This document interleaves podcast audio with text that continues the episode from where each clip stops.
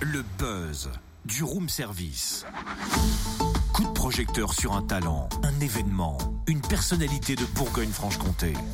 Dis Totem, Ouais. est-ce que moi aussi je peux changer l'ambiance musicale ce Allez, matin je t'envoie le petit extrait sonore, prépare-toi. J'ai 20 ans, je sais que c'est pas vrai mais j'ai 20 ans. Laissez-moi rêver que j'ai 20 ans. Bah ça oui, tu peux toujours rêver, ils sont loin, tes 20 ans, ils sont derrière. Eh, si tu me crois pas, Ed, va voir ta gueule à la récré. Puis la violence est interdite, Cynthia, c'est dingue comme Non, mais méthode ça de je sais, mais c'est juste les paroles de la chanson enfin. Ouais, mais je me méfie quand même. Et peut-on savoir d'où vient ton délire à 20 ans? Évidemment. Ce sont les journées du patrimoine de pays et des moulins qui fêtent leurs 20 ans ce week-end. C'est une grande fête du patrimoine rural qui nous attend avec des animations gratuites. Et en plus, le temps sera de la partie, euh, d'après les dernières infos météo. Apparemment. Près de 12 000 visiteurs Non, participent. 120 000, 120 000. 120 000, pas 12 000, n'importe quoi, mais 12 000, qu'est-ce que c'est? Bah, Rien du tout. Mais rien. 120 000, c'est mieux. Oui. Euh, qui participent donc chaque année aux 1200 animations gratuites prévues dans toute la France le troisième week-end de juin. Et cette année, une, soixante de- soixantaine de rendez-vous sont proposés en Bourgogne-Franche-Comté. Les chiffres, ça te convient pas ce matin On fait le point sur le programme de Bourgogne-Franche-Comté. commencé. hein, La chanson, il dit pas euh, j'ai 20 ans, il dit j'ai 10 ans. C'est vrai, c'est vrai, 10 c'est vrai. Dès le début. On va quand même faire le point sur ce programme avec Gérard Drexler, délégué régional de ces journées, qui, vous allez voir, seront hors du commun. Bonjour. Bonjour. Alors avant toute chose, est-ce qu'on peut rappeler en quoi consistent exactement ces journées du patrimoine de pays et des moulins?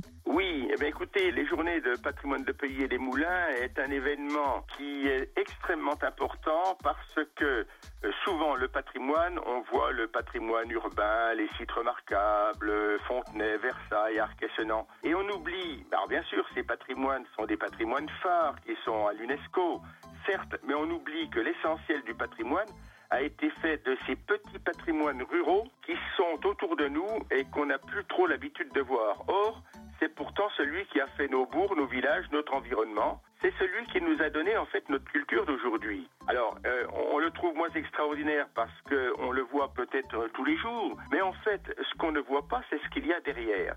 Ce sont les métiers qu'il y a derrière, ce sont les gens qu'il y a derrière. Et ces journées ont, peu- ont pour but de faire redécouvrir ces bourgs, ces maisons de caractère, ces lavoirs, mais aussi les métiers qui ont conduit à notre savoir-faire technique d'aujourd'hui. Et quels sont les temps forts pour ces 20 ans Bah, écoutez, pour ces 20 ans, euh, j'allais dire, le délégué régional que je suis croule sous les, les propositions de qualité. hein. Il y en a dans les huit départements de la région. Vous avez par exemple en Côte d'Or quelque chose qui est assez étonnant, qui est du côté de Châtillon-sur-Seine. À Noiron-sur-Seine, vous avez des cabanes de vignes. Qui est capable de dire exactement comment est une cabane de vigne, ce qu'elle fait, comment elle était utilisée, où elles sont aujourd'hui, etc., etc. C'est, en fait là un rappel de, ce que nous voyons tous les jours, peut-être plus ou moins, et euh, que, nous, que nous négligeons parce qu'en fait ça fait partie de notre, de notre quotidien tout simplement. Dans le Doubs, vous avez à Grand Combe-Châteleux la découverte des fontaines et des chemins. À Vaudrey, vous avez la découverte des moulins parce qu'en fait il s'agit bien du patrimoine de pays et des moulins. Et le- les moulins, c'est quelque chose d'extrêmement spécifique.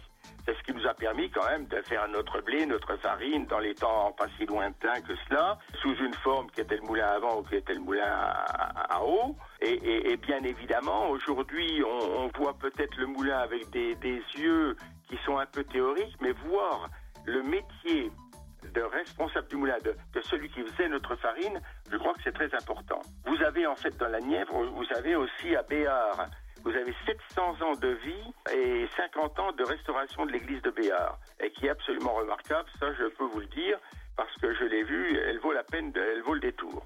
À Brancion, vous avez la découverte de la chapelle, mais en même temps, comme je vous disais tout à l'heure, vous avez à la fois la découverte du patrimoine, mais la découverte des métiers.